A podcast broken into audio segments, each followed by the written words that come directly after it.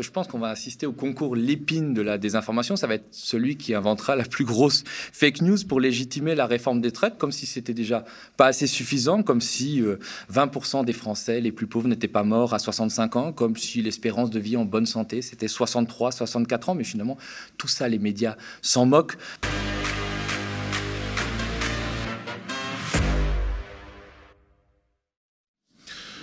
Alors Thomas, tu as suivi l'actualité pendant le week-end et le gouvernement ne semble pas très déterminé face au bloc social qui se dessine contre sa réforme des retraites. Ah, je passe des super week-end. Hein. Franchement, je m'éclate à regarder BFM, CNews, TF1, France 2. Mais c'est vrai que c'est l'heure de vérité pour le gouvernement parce que quand même, après des mois, voire des années de report, hein, puisque cette réforme des retraites aurait dû être lancée avant la crise du Covid, ben euh, voilà, Emmanuel Macron lance la grande réforme qui doit le faire entrer dans l'histoire, qui doit le faire obtenir euh, le prix Nobel de la paix, puisque il paraît que c'est sa nouvelle euh, grande ambition, et j'ai nommé la réforme des retraites. Bon, d'habitude, euh, Emmanuel Macron et son gouvernement plastronnent, ils sont fanfarons, ils sont assez sûrs d'eux. On se souvient qu'Emmanuel Macron, face aux crises, a fait preuve d'un aplomb assez incroyable. Hein. On se souvient des... qu'ils viennent me chercher à l'époque de l'affaire Benalla, mais là, j'ai l'impression qu'il n'a pas trop envie que les Français viennent le chercher. le gouvernement, n'est pas vraiment serein, serein face à l'appel à la grève euh, intersyndicale qui aura le, 19 janvier, face à la menace de, paralysie, comme ils disent, de l'ensemble du pays, euh, les grèves, les transports, etc., euh, en grève, hein, qui ne fonctionnent pas. Et donc, bon, bah, on écoute le ministre du Travail, Olivier Dussopt, qui, rappelons-le, parce qu'on aime toujours bien rappeler les casseroles, a retourné sa veste, un champion du monde du retournement de sa veste, et sous le coup d'une enquête du parquet national financier pour corruption. Est-ce que vous craignez euh, du monde dans la rue euh, jeudi? Je, pense qu'il y aura du monde dans la rue parce qu'il y a une mobilisation qui euh, est assez qui est portée par de nombreuses organisations. C'est quoi la jauge? C'est plus d'un million? Moi, je, vous savez, je, n'ai pas, de, je, n'ai pas de, boule de cristal et je ne fais pas la météo du, dialogue social. Non, mais vous attendez à quoi Donc, je ne sais pas. Je ne sais pas. Je dis juste que les organisations syndicales ont une légitimité lorsqu'elles appellent à, la grève ou à la manifestation. C'est un droit que tout le monde le reconnaît. Je souhaite que ça ne se traduise pas par des blocages du pays parce qu'il y a plein de gens qui ont besoin, qui souhaitent continuer à travailler, continuer à vivre. Et je pense qu'on peut exprimer une opposition sans euh, bloquer le pays. Vous entendez ce que disent les syndicats Ils disent la violence, elle est de votre côté. Il ne fallait pas faire la réforme, donc nous, on se défend comme on ça, Pardon, mais c'est un argument qu'on entend pour chaque réforme, à chaque moment et dans chaque circonstance. Du SOPT n'a pas l'air très rassuré, Thomas. Alors c'est vrai que ça a l'air de flipper sévère, hein, comme on dit assez trivialement au gouvernement. C'est quand même la panique à la bord face euh, au front commun hein, qui s'est fait avec notamment les syndicats, y compris la CFDT qui s'est tout d'un coup souvenu de ce que c'était le syndicalisme, et puis l'opposition de la majorité des Français, 70%, hein, qui s'opposent à cette réforme. Et puis évidemment, le gouvernement craint un retour d'un épisode, d'un mouvement social du type gilet jaune, surtout en cette période d'inflation galopante et euh, de crise énergétique. Donc, du coup, ben, on ressort les vieux marronniers, on ressort les vieux éléments de langage hein, qu'on a déjà usé plein de fois, mais visiblement, ça a l'air de marcher. On le refait, on vous rejoue le coup, euh, qu'on a déjà d'ailleurs avait fait il y a quelques mois à l'époque de la grève dans les raffineries. C'est on divise les Français, c'est l'opposition entre une petite minorité de méchants grévistes et euh, l'immense majorité des Français qui voudraient euh, aller travailler. Alors bien évidemment, le gouvernement il use de cet artifice, mais ce qui est plus étonnant, c'est que la soi-disant principale opposition du pays, hein, celle qui a 89 députés à l'Assemblée nationale, j'ai dit le Rassemblement national, souvenez-vous, il y a quelques mois, on appelait à faire barrage à cet immonde parti euh, euh, composé de néo-nazis, et bien finalement, le Rassemblement national, il ne fait pas trop barrage, on voit qu'il n'est pas si éloigné de la Macronie dans les éléments de langage qui sont déployés contre pour la réforme des retraites. Hein. On écoute Jordan Bardella. S'il y a, Jordan Bardella, au-delà des manifestations, des blocages. Par exemple, ce matin, la CGT Pétrole appelle à plusieurs jours de grève et, si nécessaire, à l'arrêt des raffineries. Est-ce que vous soutenez ces blocages Je ne suis pas pour les blocages, parce que les blocages pénalisent les Français qui n'ont pas besoin d'être pénalisés, d'avoir la double peine, c'est-à-dire d'être pénalisés à la fois par un contexte économique, social, qui fait que ça suscite beaucoup d'inquiétudes chez eux et que beaucoup peinent à boucler les fins de mois.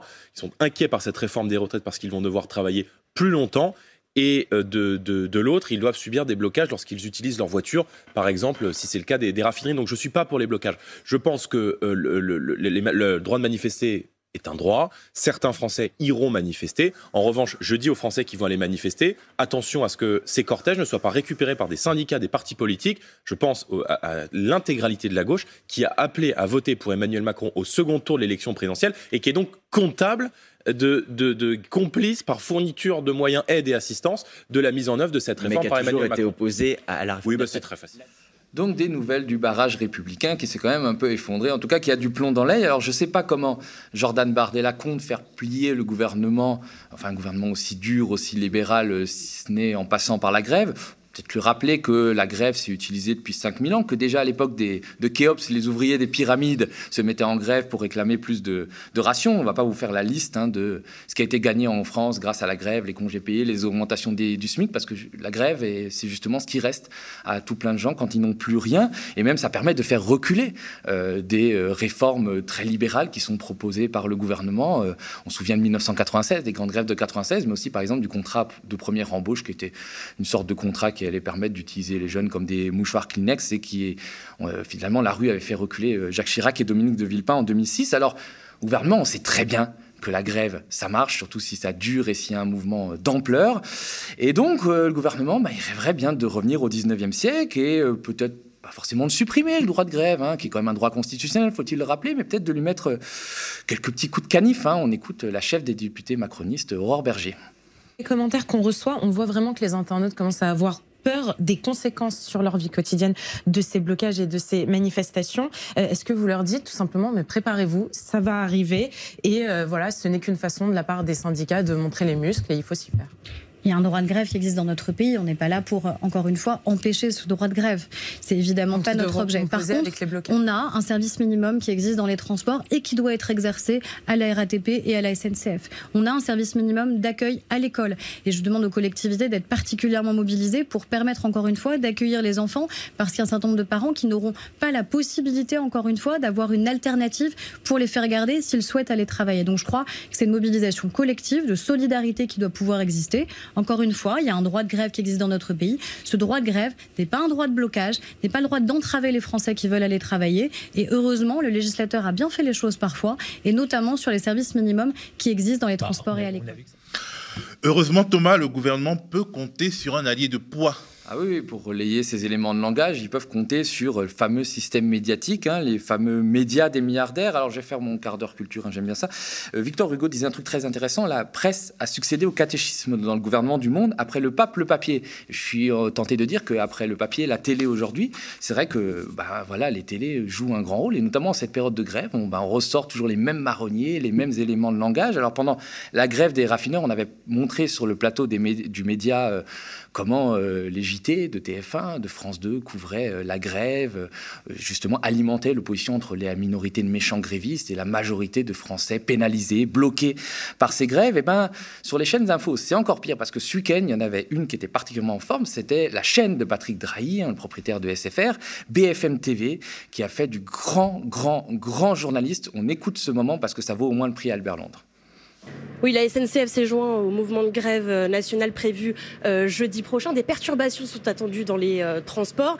Et le problème, c'est que ça pourrait bien durer si les syndicats du ferroviaire décident de reconduire la grève. D'autant plus que les vacances scolaires de février arrivent à grands pas. Ici, à La Rochelle, on est en zone A. Les vacances, elles vont commencer le 4 février. Et vous voyez, ce matin, je me trouve dans une boulangerie qui est extrêmement bien située entre le, le port et la vieille ville. Et ce que vous me disiez, Philippe, c'est que ça avait déjà été très compliqué pendant les vacances de Noël la première semaine.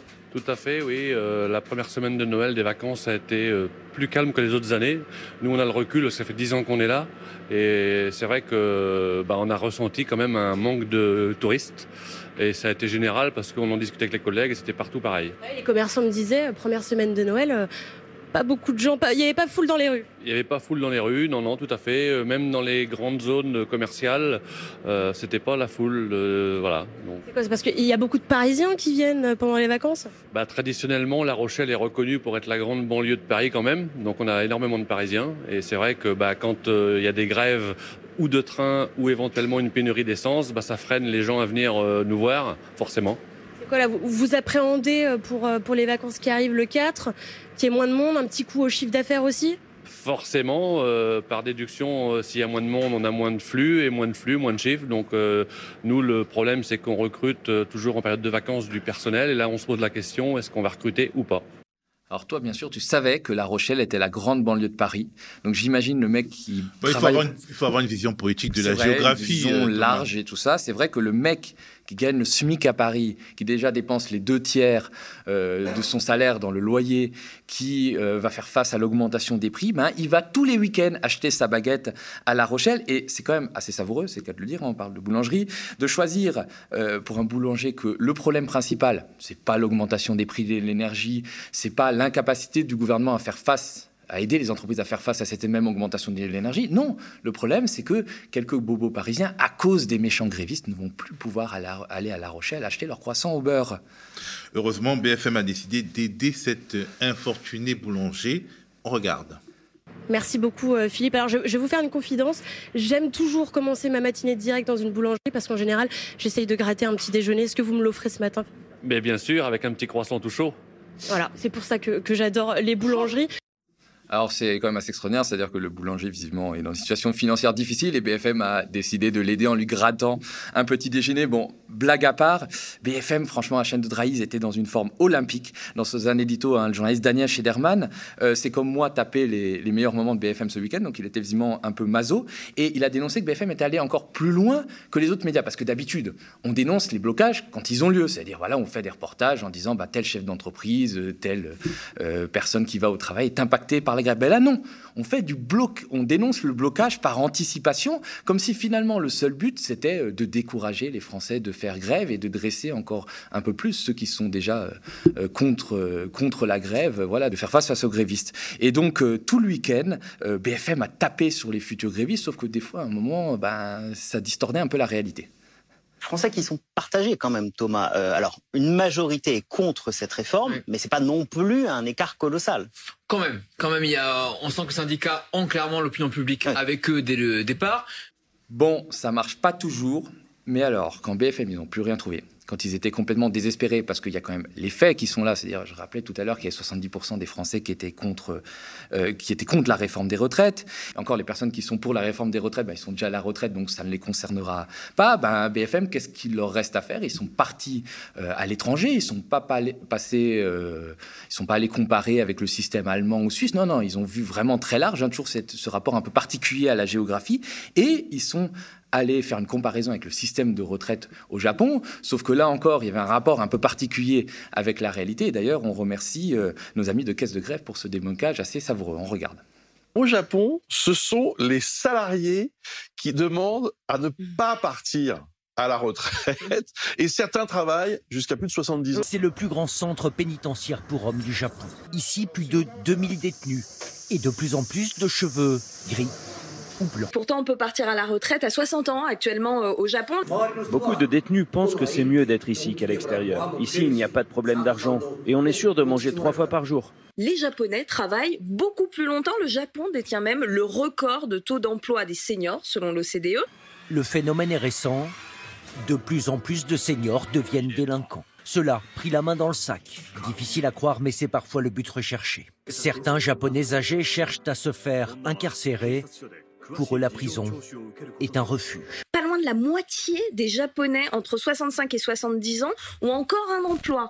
Face à la solitude, face aussi à la paupérisation, les femmes seraient plus nombreuses que les hommes à chercher à se faire emprisonner, plus touchées après le décès de leur mari par la précarité tiers des 70-74 ans et tenez-vous bien, 10% des plus de 75 ans. Ces délinquantes et délinquants aux cheveux gris sont en train de transformer les prisons nippones en maisons de retraite et obliger les autorités à s'adapter en recrutant aujourd'hui plus d'aides-soignantes que de gardiens.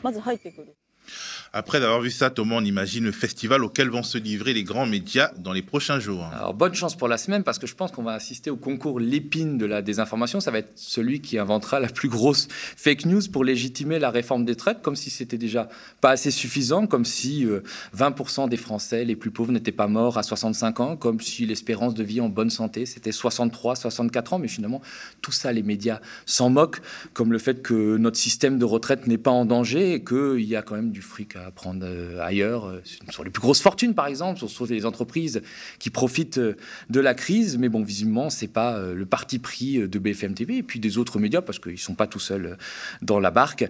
Et donc, ce parti pris permanent, ce qui est vraiment inquiétant dans cette histoire, c'est le parti pris permanent de ces grandes chaînes aux mains des milliardaires. Ben, ça montre à quel point notre système médiatique, qui s'abrite pourtant derrière des oripeaux d'objectivité et d'impartialité, ben, est malade, est profondément malade. Et je vais finir sur une citation, c'était un grand économiste, s'appelait Alfred Sauvy, qui disait La liberté de presse est entière. Si, si, c'est vrai, mais il suffit d'avoir les milliards nécessaires et c'est toujours vrai en 2023.